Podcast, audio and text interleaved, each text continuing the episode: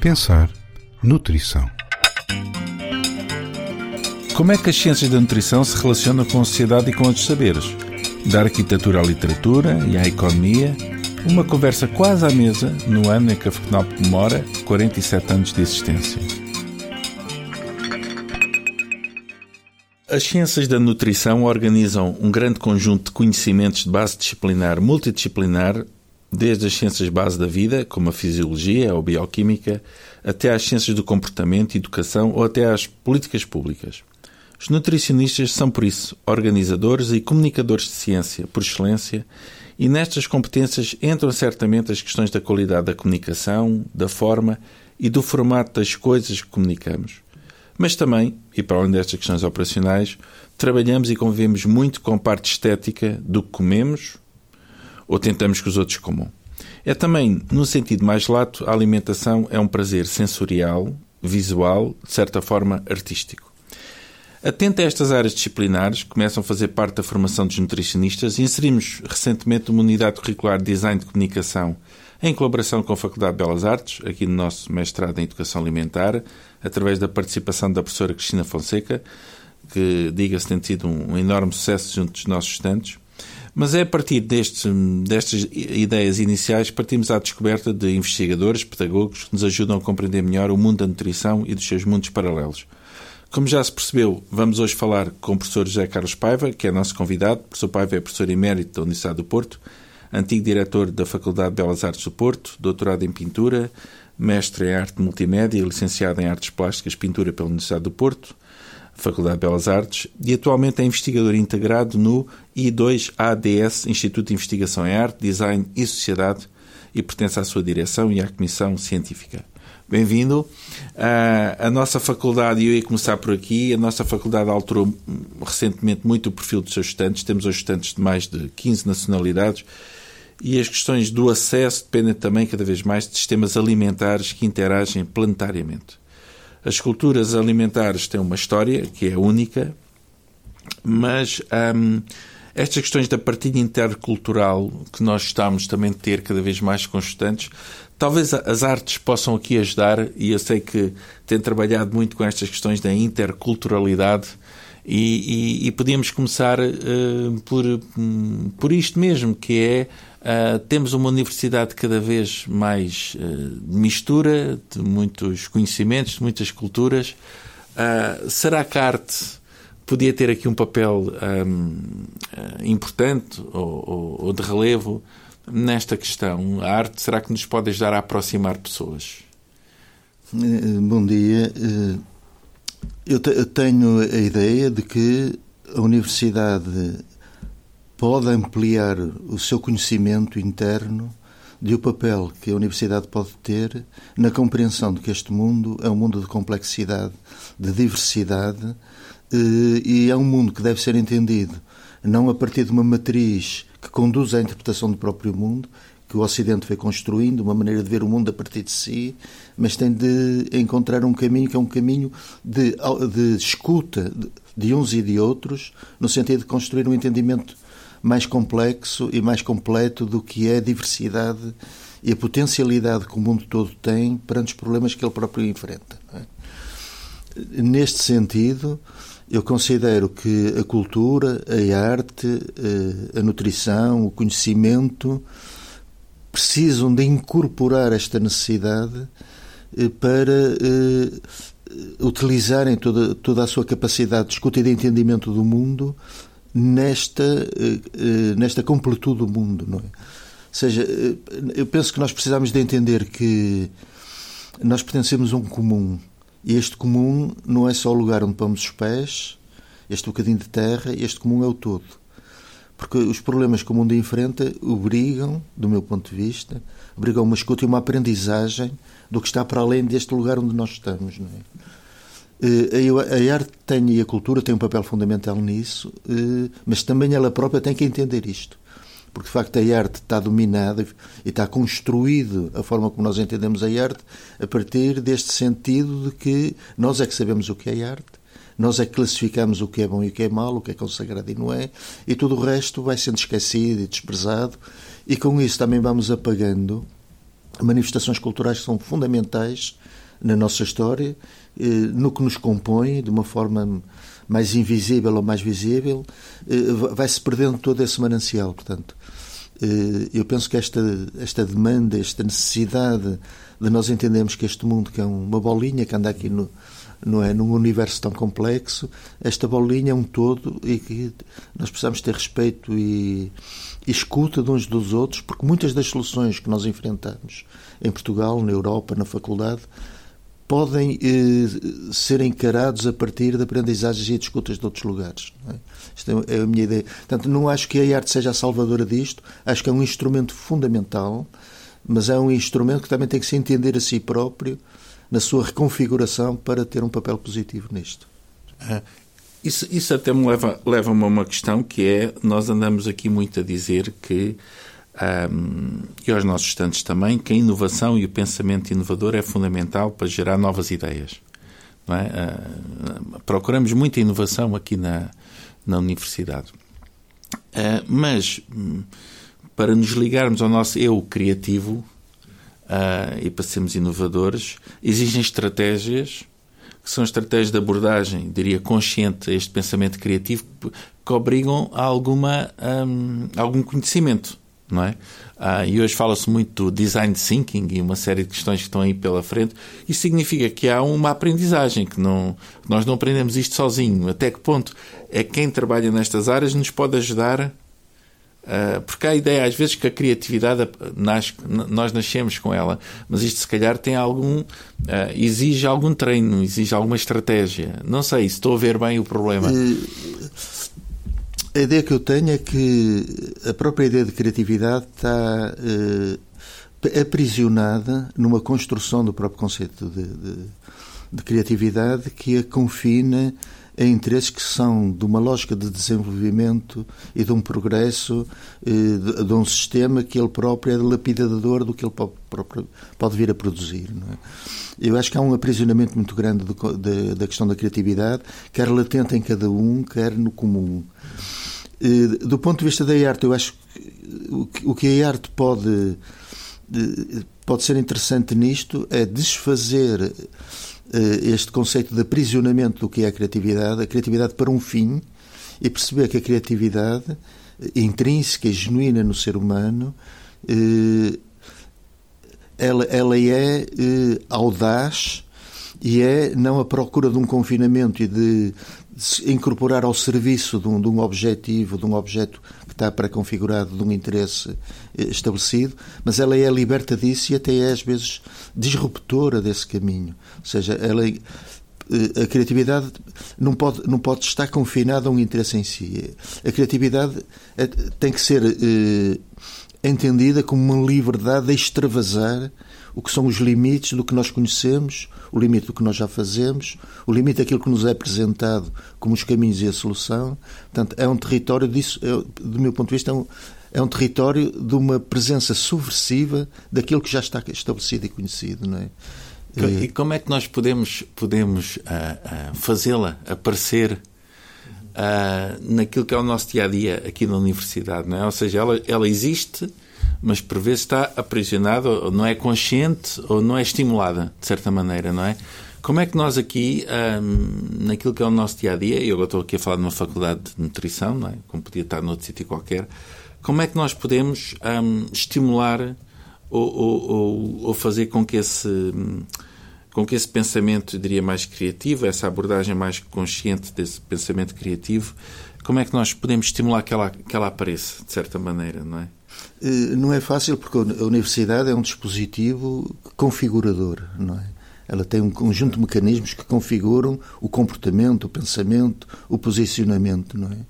Eu, eu, eh, eu acho que a libertação da potencialidade criativa que todos temos, não é? Não é uns e outros, todos temos, está de facto eh, na, no uso da liberdade. O uso da liberdade do ponto de vista do uso da possibilidade de ser dissidente, da possibilidade de encontrar eh, aquilo que possa ser ruptura com o que está estabelecido.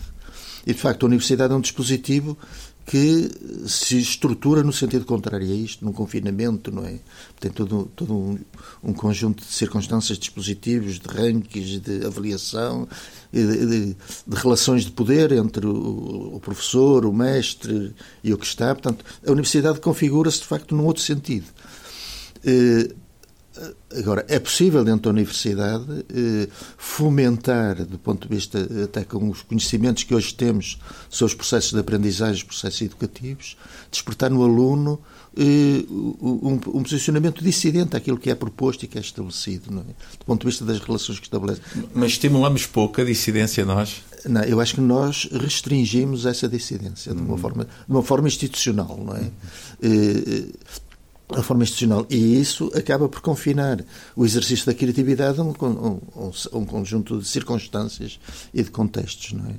E, do ponto de vista de, do que a arte pode trazer isto, pelo menos de, de algum modo do, do que da forma como ela se apresenta, não digo da forma como ela se concretiza, mas da forma que se apresenta, é esta procura de uma outra coisa, um outro lugar, um uma outra possibilidade de ser é? Eh, quer do ponto de vista dos aspectos mais eh, imediatos, quer do ponto de vista de, de, de, tornar presente a possibilidade de uma utopia, das utopias. Portanto, há todo aqui um território do que não existe, do que não se conhece, que é um caminho de descoberta se nós nos disponibilizarmos para, para, para o procurar, não é? Eu penso que eh, fomentar a criatividade é fomentar territórios de liberdade na procura e na inventividade de cada um, da forma como cada um pode entender os problemas que tem. Não é? eu, eu, eu tenho reparado que uma, agora de uma forma muito prática, pensando nas questões da criatividade, uma das coisas que temos sentido muito, eu falo aqui pela nutrição e não só, em que há conceitos muito complexos que depois têm que ser transformados em conceitos simples para que as pessoas percebam muitas vezes, sem perder a qualidade do pensamento e sem a transformar numa coisa às vezes muito infantilizada, que isso também é um risco que a gente corre quando tenta simplificar em excesso a, a nossa comunicação sobre estas áreas. A questão de colocar as ideias em, em, em formatos gráficos dão, dão uma ajuda, podem dar uma ajuda muito importante. Um, apesar de depois não termos às vezes competências para o fazer.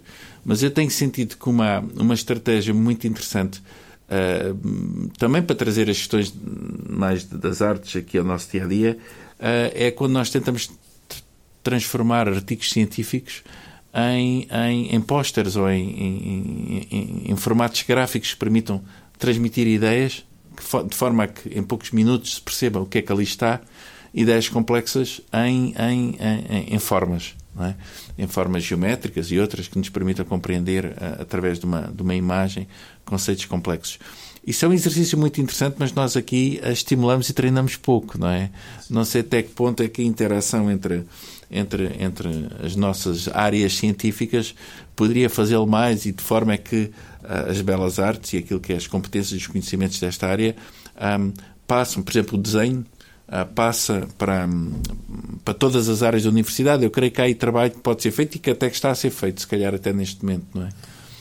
Eh, eu vou permitir ainda completar um bocado Sim. o que tinha dito anteriormente e depois uh, tento falar.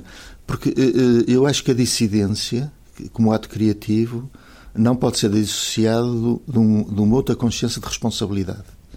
E a responsabilidade que a dissidência de cada um deve contribuir para um bem comum. É? Ou seja, deve, deve ser inserido num bem comum. Não é? E neste sentido da responsabilidade, eu penso que todos nós, em todas as áreas do conhecimento, da nutrição em, especial, que têm uma relação com a sociedade de uma intensidade eh, indissociável, não é? Porque eh, nós precisamos de, nós, quem trabalha na produção de conhecimento, seja de que natureza for, eh, nós precisamos de saber como é que transformarmos este conhecimento, esta liberdade, esta dissonância de construção eh, do que nós podemos, podemos produzir eh, num bem comum. É? E transformar num bem comum obriga uma tradução de, do pensamento que nós produzimos numa área que é a nossa área, que é uma área que está sempre circunscrita, para, para uma linguagem do comum, para uma linguagem outra que permita uma acessibilidade do ponto de vista da sua transmissibilidade. É?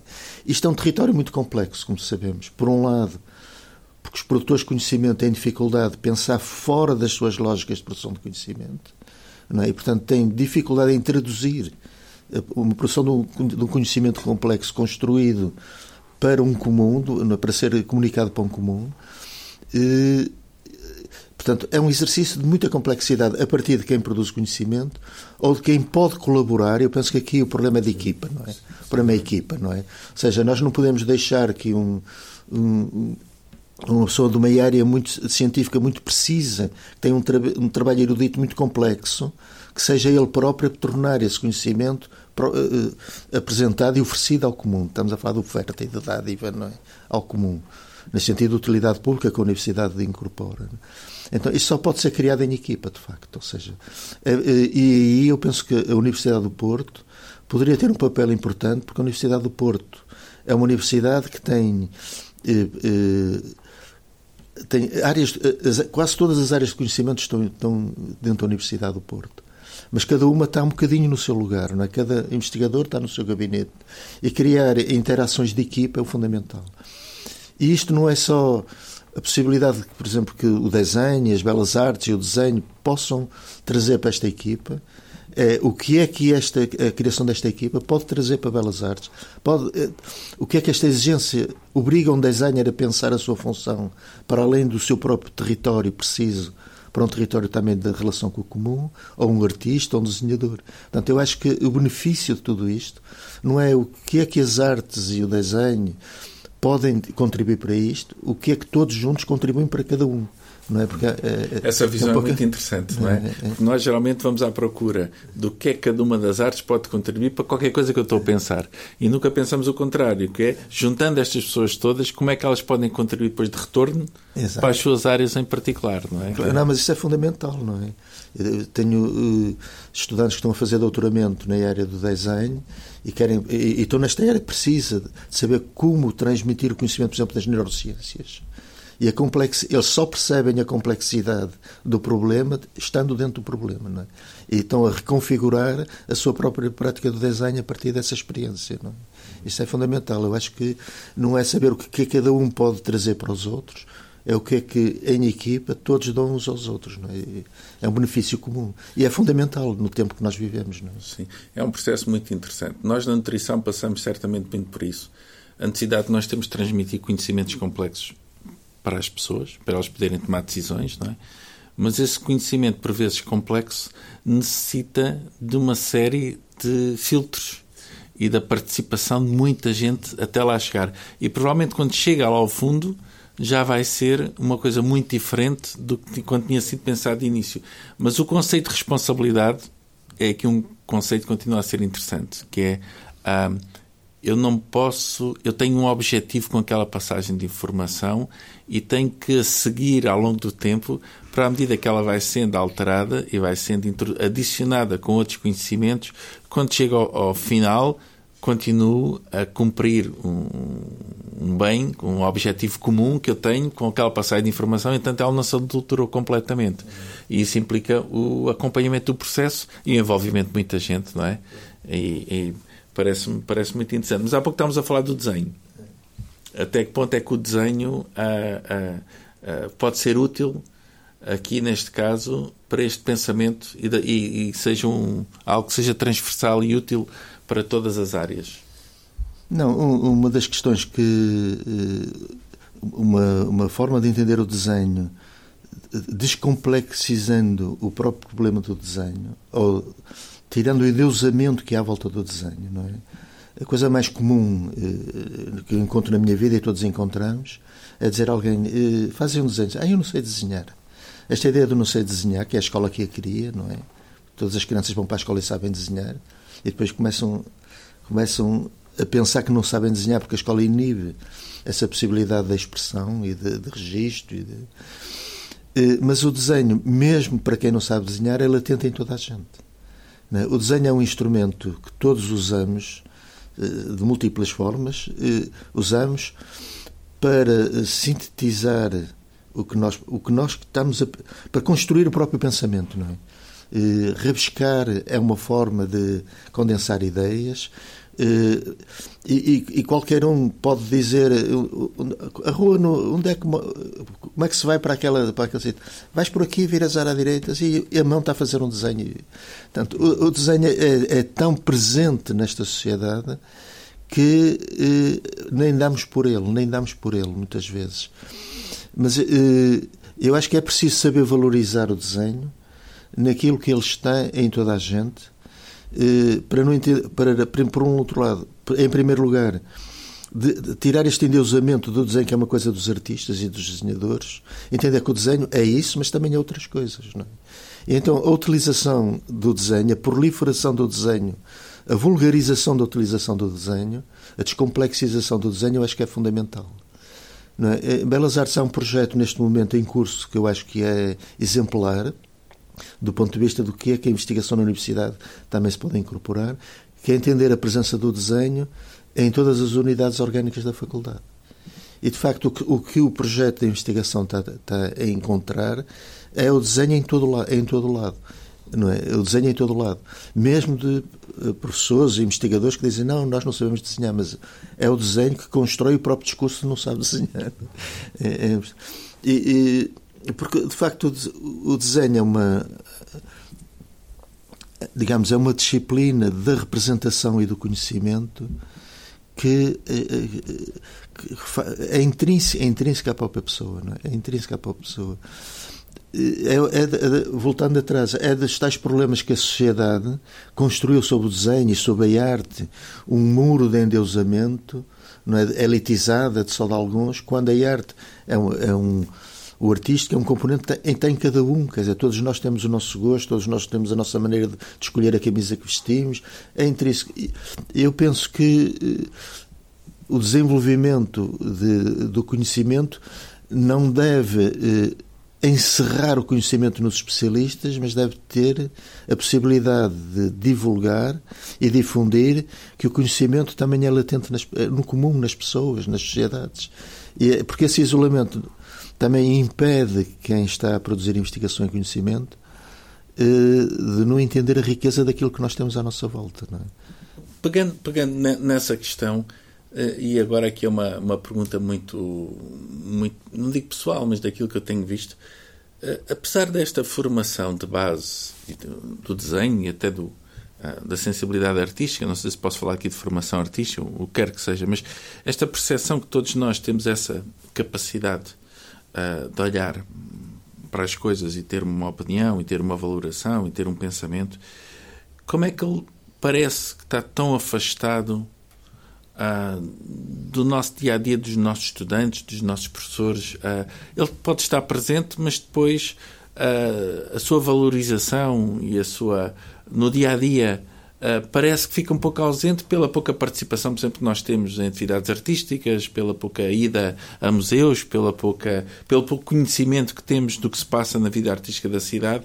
Parece que os nossos estudantes que estão muitas vezes aqui numa, numa determinada bolha técnico-científica que cada, cada unidade orgânica impõe, não sei se é isso que os impede ou como é que a gente pode fazer para que este, estas necessidades de expressão, de conhecimento, de interação que qualquer um, qualquer um terá, para elas se manifestarem com mais eh, força, com, uh, com outra presença no nosso dia a dia, porque não as, não sinto, não as sinto muito uh, no dia a dia do, do universitário que está a formar como pessoa, não é? Uma pessoa integral. E, portanto, eu diria que o universitário, para além do conhecimento que devia ter na sua área técnico-científica, também podia ter alguns conhecimentos em outras áreas que o completam como pessoa completa, de certa forma.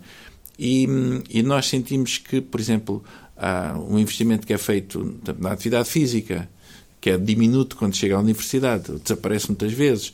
O investimento devia de existir no conhecimento alimentar e nutricional que nos vai proteger ao longo da vida, também por vezes depois acaba por não estar, para além da nossa área, noutras áreas. E eventualmente o conhecimento artístico ou a sensibilidade para determinadas questões também de alguma forma, às vezes nunca teve presente, ou se teve, não é, é diluído, é perdido durante este período. Então, parece que há aqui um, um período de perda uh, quando devia de ser um período de ganho. E como é que nós podíamos fazer com que esse ganho integrasse a componente, de certa forma, das artes, não é? Ou se calhar não há solução nenhuma, mas estamos aqui em conversa aberta. Eh, Eu, eu, sou uma pessoa um bocadinho angustiada com o tempo em que vivemos. Não sei se denota, denota disso. Porque eu acho que eh, há um, um movimento eh, contemporâneo, de, de, nesta atualidade, há um movimento para eh, a acentuação do papel do, do indivíduo como pessoa isolada. O individualismo é um, um dos instrumentos grandes difusor deste interrelacionamento que há entre, entre as pessoas, particularmente neste mundo globalizado, ocidentalizado que, em que vivemos. Há uma acentuação de um comportamento individualista, não é? Do ponto de vista do, do rumo da vida. E, por outro lado, toda a sociedade, toda a construção universitária europeia está construída na, num conceito de disciplinarização, não é? Ou seja, cada, cada fatia está do seu lado. Há muito tempo que a universidade se organiza para estruturar territórios precisos de conhecimento que se isolam em si, não é? Portanto, diga, há uma tendência neste mundo, de facto, para uma concentração da, da atenção numa certa área. Mesmo do ponto de vista da vida que as pessoas têm, o modo de vida que elas têm. Concentrar num um pequeno grupo social de relacionamento e, e, e um encontro e um, uma procura de um espaço individualizado de sucesso individualizado perante não é o medo que todos temos do que vem do futuro etc etc que está, medo que está instalado socialmente então, é, é, eu acho que é natural que um, um, estudante que entra na universidade é obrigado pelo conjunto de circunstâncias eh, institucionais, mas também da política de, deste, eh, tempo em que nós vivemos, para encontrar o seu sucesso. É? Nós vemos numa, numa procura de um sucesso permanente, é um sucesso de cada um. Não é? Uma responsabilização de cada um pelo seu próprio sucesso. Não é? Só não tem emprego aquilo que não foi capaz de estudar. Portanto, é toda uma tendência para isso. E, romper isto, eu, romper isto é só, com, eu acho, com atitudes dissonantes, mas que são, do meu ponto de vista, eh, as âncoras de salvação, chamemos-lhe assim, não no sentido religioso de salvação, ou seja, de encontrar ainda outras possibilidades de comportamento interrelacional comportamento que traga alguma frescura e alguma forma de nós superarmos a angústia que se vai criando do medo futuro que, nos, que se nos apresenta. Não é? Eu penso que a universidade e as faculdades têm espaços eh, para esta dissonância interna, mesmo do ponto de vista estrutural, não é? É fácil encontrar na universidade diretores que tenham ousadia de experimentar outros, outros movimentos e outros canais. Há outros diretores que estão mais confinados ao sucesso da sua própria faculdade, fechado, sentido mais fechado e menos da responsabilidade social e do comum. É? Eu acho que há, há espaços para essa dissonância, não é? Uma dissonância eh, ligada ao conceito de responsabilidade social, não é sempre, não é? Seja, eh, eu penso que o terreno é esse. O terreno das artes poderia ser um terreno fundamental para isso, porque a própria arte ela intitula-se como um espaço de dissonância, não é? Da construção do novo, da novidade, da outra, outra possibilidade de ser. Mas o que é certo é que este tempo também confinou a arte, do ponto de vista como ela é entendida e como é apresentada nas grandes instituições, como um confinamento isolado, não é? Onde só alguns têm acesso, onde só alguns se apresentam e onde o comum o que vai é para admirar e para aceitar aquilo que lhe é apresentado. Ou seja, não há interligação, não há comunicação. Entendendo que a comunicação, que é um problema que o Pedro Graça dizia, falava há pouco, a comunicação não é informação, não é? A informação é dada. A comunicação é, é dialogante. É? é? sempre o que se diz e o que se escuta, do resultado do que se diz e a resposta. Isso é que é um estabelecimento de uma relação de comunica comunicacional. Não é? E, há muito este sentido, quer dizer, nós não comunicamos, nós informamos o que temos. E nos estabelecemos aqui um elo de conversa, de diálogo. Eu, eu, só aqui uma questão agora que, que me se me colocou muito durante a Covid, e eu agora estava a ouvir, a propósito desta sociedade da angústia ah, e sobre o medo, não é?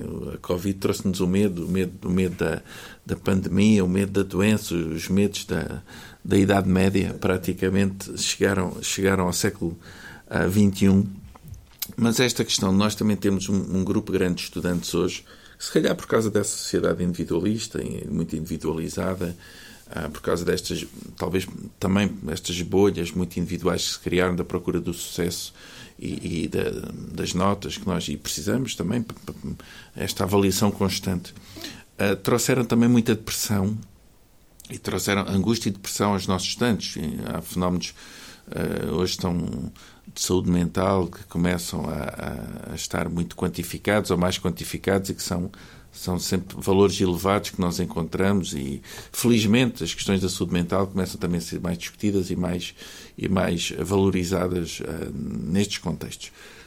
Um, mas eu senti durante este período da Covid, eu agora estou a falar para mim pessoalmente, que a apreciação da arte e o contacto da arte dava uma certa paz uma certa tranquilidade. Um, no sentido em que a apreciação da, da, obra artística, quer seja a música, quer seja a, a, pintura, quer seja a escultura, compreender os artistas que também têm angústias e como é que eles a superaram, compreender como é que eles constituíram movimentos muitas vezes para uh, procurar o bem comum ou, ir, ou lutar contra a opressão, etc., geralmente originaram depois obras artísticas e movimentos artísticos, etc.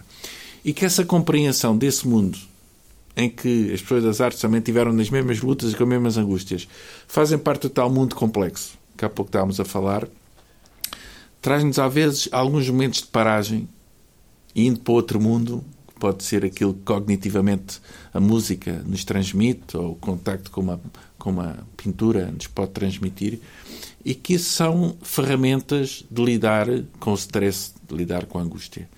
Mas estão muito pouco exploradas, creio eu, aqui entre nós, é? dentro da universidade, creio que não temos estimulado muito. Mas isto é um pensamento, sem qualquer comentador aqui a pensar alto, não sei se, se, não, se entra aí, mas. Eh, acho que é interessante. Eh, eu associo a arte eh, ao espaço da produção do incompreensível, de algum modo. Eh, porquê? Porque a arte permite, estabelece relações comunicacionais imprevisíveis eh, e incompreensíveis, porque elas podem gerar, quer no, quer no campo de, da apreciação mais cognitiva, quer no campo de uma apreciação mais sensorial, de uma relação mais sensorial, eh, elas estabelecem relações que são indizíveis, ela própria, eh, que às vezes têm repercussões na vida de cada um, passado mais tempo, ou passado. Eh, quer dizer, ela, não é, uma, não é um, um, um espaço de objetividade, é um espaço desta intersubjetividade e de algum modo relaciona-se com o indizível. Digo, digo eu, com o incompreensível e o indizível. Mas sobre o que o Pedro Graça disse, lembro-me agora. Uh, entrevistaram um, um, um músico brasileiro e perguntaram-lhe o que é o samba. Ele tem uma frase que eu acho que é muito interessante. Ele diz que o samba é a criação de momentos artificiais de felicidade. E de facto, o, tem muito a ver com essa questão das angústias, ou seja, qualquer pessoa, qualquer um de nós, quando tem uma indisposição, procura encontrar uma compensação, não é, num momento de alguma felicidade, não é? Isto, a arte, a cultura dá muito isso, ouvir uma música, mas também dá uma boa comida, uma boa alimentação. Não é por acaso que eu, eu hoje não me sinto muito bem e vou almoçar e o almoço também me transmite não é, um momento artificial, não é artificial, é um, é um momento alimentar de felicidades que me permite superar, não é? Eu, eu acho que uh, uh, todas as situações de de um relacionamento da pessoa consigo próprio conflituais precisam precisam de ter eh, os, seus, os, seus, espaços de conforto não é? Esse conforto pode ser um abraço de um amigo. É, isto é muito complexo a relação humana é muito complexa não é? sabemos. Mas eh, a arte eh, tem algum papel nisso não é? E, e poderia ter e poderia ter eh, um trabalho mais mais elaborado sobre isso não é nós sabemos o que é que eh, a, a, arte ocupacional gera de possibilidade de superação de momentos de, de, eh, não só de angústia, de doenças mentais, etc, etc. Portanto, mas é, é uma área muito pouco explorada eh, porque, porque há uma atração deste mundo artístico para o mundo do palco é? e da exposição. É? Há uma grande atração, e, e, o que de algum modo gera uma responsabilidade social de uma natureza diferenciada do que é esta entrega do saber que eu posso ser como artista ao que o artístico ao comum, aos interesses comuns, à sociedade e não propriamente o que é que o que é que eu posso ganhar com isto, com o que sou e com o que eu sei fazer, com esta genialidade do que eu faço, não, é? não procurar este palco, esta exibição, mas é o que é que eu posso entregar à sociedade. E esta responsabilidade social é que é uma, uma grande pecha da nossa sociedade. É? Eu, um, uh, eh, pegando nisso, uh, e agora a propósito de ter ouvido um artista brasileiro falar sobre uh, a definição de samba, aqui em tempos estivemos numa, numa apresentação de um livro e ouvi ao, ao José Paiva uma, uma, uma frase que me ficou uh, na cabeça e que hoje vou voltar lá a trazê-la outra vez e que nós em que dizia que a pintura, neste caso a gravura ou o desenho, de alguma forma ajudavam ao pensar lento e que o pensar lento era muito importante nesta sociedade de corre-corre e também para nos podermos ouvir e estruturar o nosso pensamento. E eu fiquei muito curioso com esta questão do, do, do pensar lento ou do pensar melhor e, e, até que ponto é que nós precisamos do pensar lento uh, no nosso dia a dia e até que ponto é que a pintura, uh, ou quando nós estamos a, a rabiscar num papel enquanto conversamos, ou enquanto fazemos uma, damos uma aula, ou estamos a assistir. Eu muitas vezes lembro de estar a fazer desenhos enquanto ouvia um professor meu, se alguém perguntasse o que é que estás a fazer, estás distraído. Mas eu acho que não estava distraído, eu estava talvez a organizar pensamentos dentro da minha cabeça, não sei bem, mas havia ali qualquer coisa de ligação, portanto não era distração. Mas isto do, do, do pensar lento, creio que nos faz falta. Não sei se não sei se interpretei bem esta ideia do pensar lento, mas ficou-me ficou esta, esta frase na cabeça aqui a, a, a tinir, como se costuma dizer. Não, eu, eu tenho que oferecer este, este, a presença deste conceito de lentidão na minha vida eh, eh, ao João Barrento, que é uma personagem da nossa cultura impressionante e muito pouco conhecida, porque ele acaba um livro dele. Eh, João Barrento, autor e tradutor. Autor é? e tradutor, sim. sim. É? Tradutor de, principalmente do alemão, não é um tradutor dos grandes autores, dos grandes pensadores e poetas alemães. E ele acaba um livro dele, acaba o livro, de, em que ele disseca de algum modo a forma como a leitura, no caso dele, a leitura e a escrita, esta relação, eh, é o encontrar do seu tempo, ou seja, em que ele se sente pleno. E acaba o livro com uma frase que eu nunca mais esqueci, que uso em todo o lado, que ele dizia, e agora só me resta encontrar a lentidão. Acho que é uma frase eh, fundamental. Contratempo, chegamos, digamos assim, porque todos nós sabemos dos horários e pressa e as nossas não temos tempo para nada, não é? E, e eu tenho feito, até no Covid, é? eu no Covid produzi em casa, no, na minha solidão, um conjunto de desenhos que fiz uma exposição que se chamava A Procura da Lentidão. Não sabia.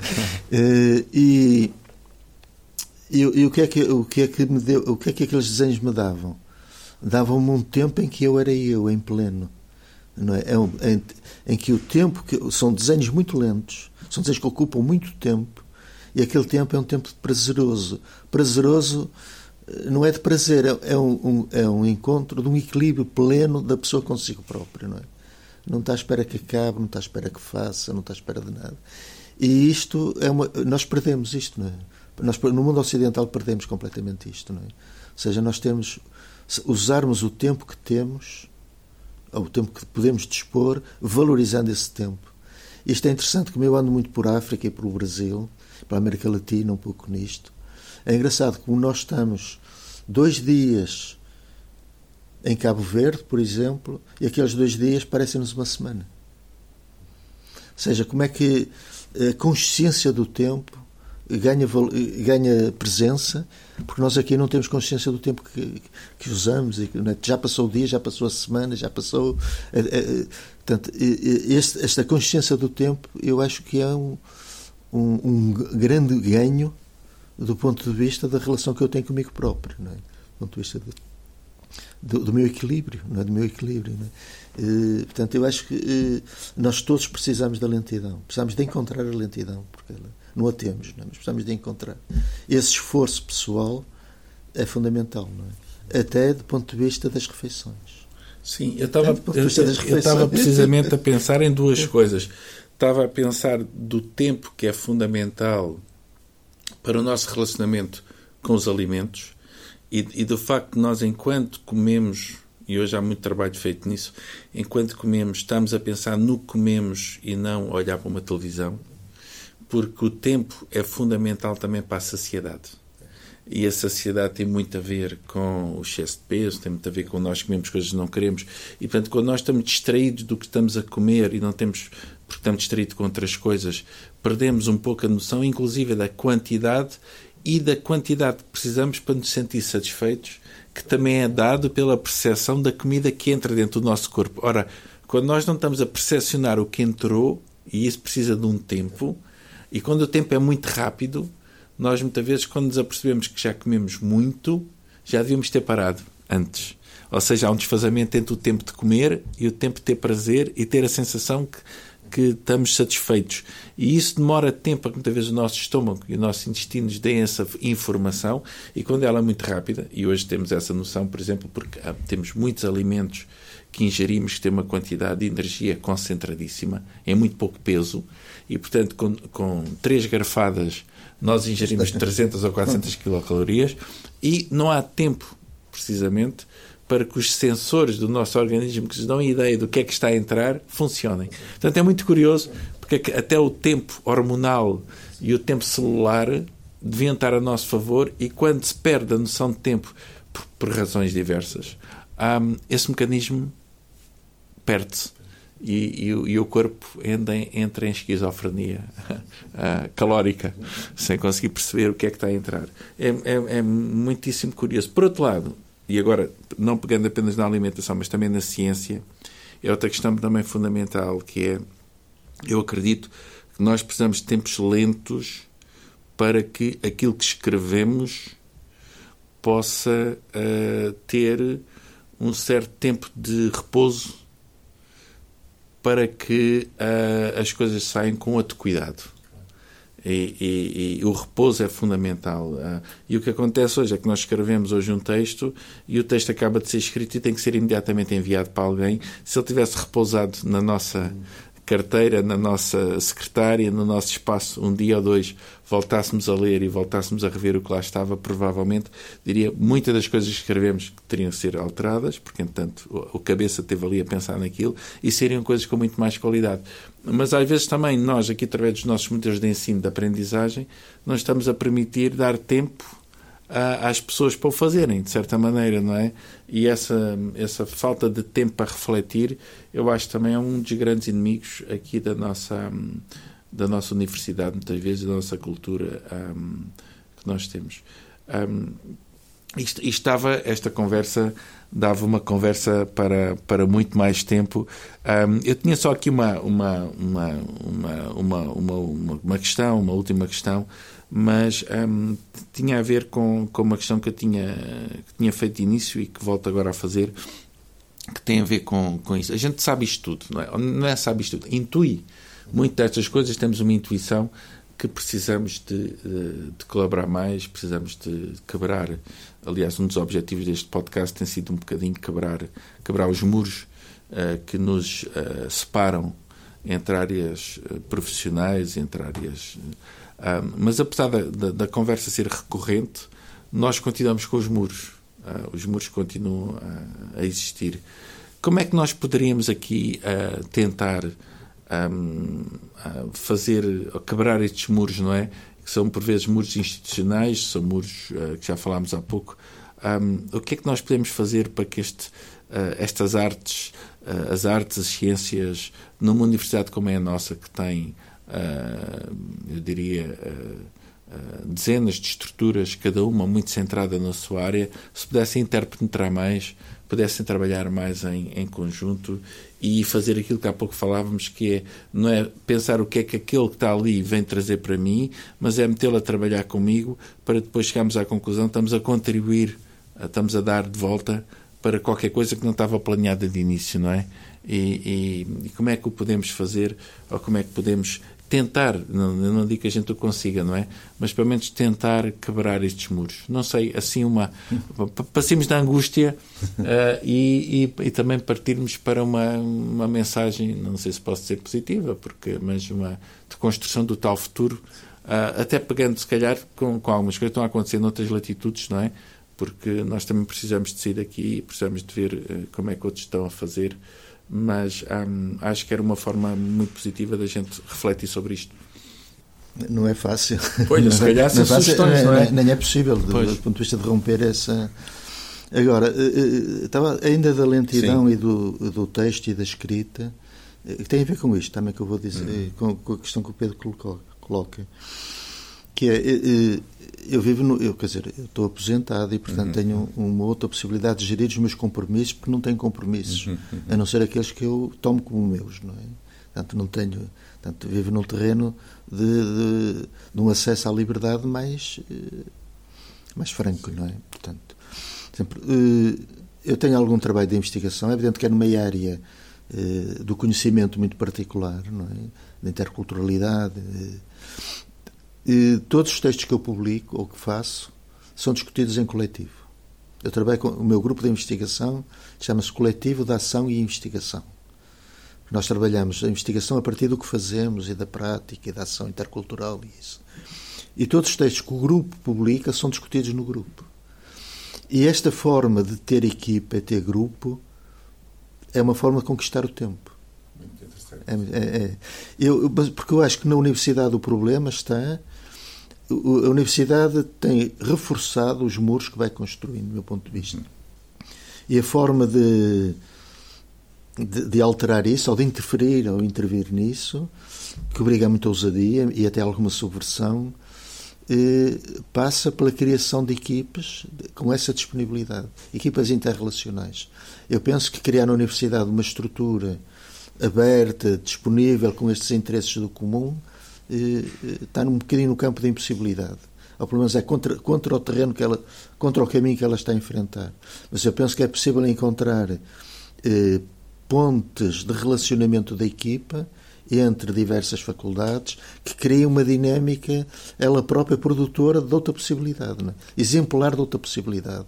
Porque também falta um pouco trazer à tona aquilo que é possível fazer e que é positivo e que contraria este tempo, não é? E que é que é uma porta para outro, outros espaços e outras possibilidades. Eh, penso que há, há muito terreno possível de fazer. Uh, diria a Rita Lee, que, uhum. que evoca aqui que faleceu ontem, ela dizia: uh, não é tempo de refilar, é tempo de fazer, é tempo de agir, é tempo de ação. Não é? Ou seja, no, o, o pensamento crítico e uma interpretação crítica daquilo que nos incomoda nem que seja trazida à luz não é suficiente. Falta uma ação que seja construtora, exemplar de uma possibilidade de haver outra coisa. É? É, é, um, é? um, território de ação e, do meu ponto de vista, é um território que tem que ser de equipe, de coletivo, de relacionamento. De, de... Eu, eu, acho, que, acho que podemos acabar precisamente com a Rita Lee. Alguém mais dissidente que ela não, não, não pode ser. A Rita Lee, que nos últimos anos era vegetariana, tinha uma horta onde produzia a sua alimentação e com uma das frases que tem uh, já neste período final da, da vida dela diz atitude rock é ter a minha horta. Eu acho que não pode ser mais bonito numa mulher que sempre foi uma mulher dissidente, que lutou por uma série de causas, desde a sexualidade feminina até, até uma série de questões da doença. E, portanto, acho que terminamos muito bem com esta artista e eu agradeço muito ao José Carlos Paiva por ter estado cá um, com, nesta, neste tempo. Foi um tempo muita reflexão, muita aprendizagem que eu agradeço muito e tenho certeza que os nossos ouvintes vão, vão gostar muito de, uh, de estar connosco neste, neste podcast. Muito obrigado. Foi um prazer e é sempre um prazer. Ah, obrigado.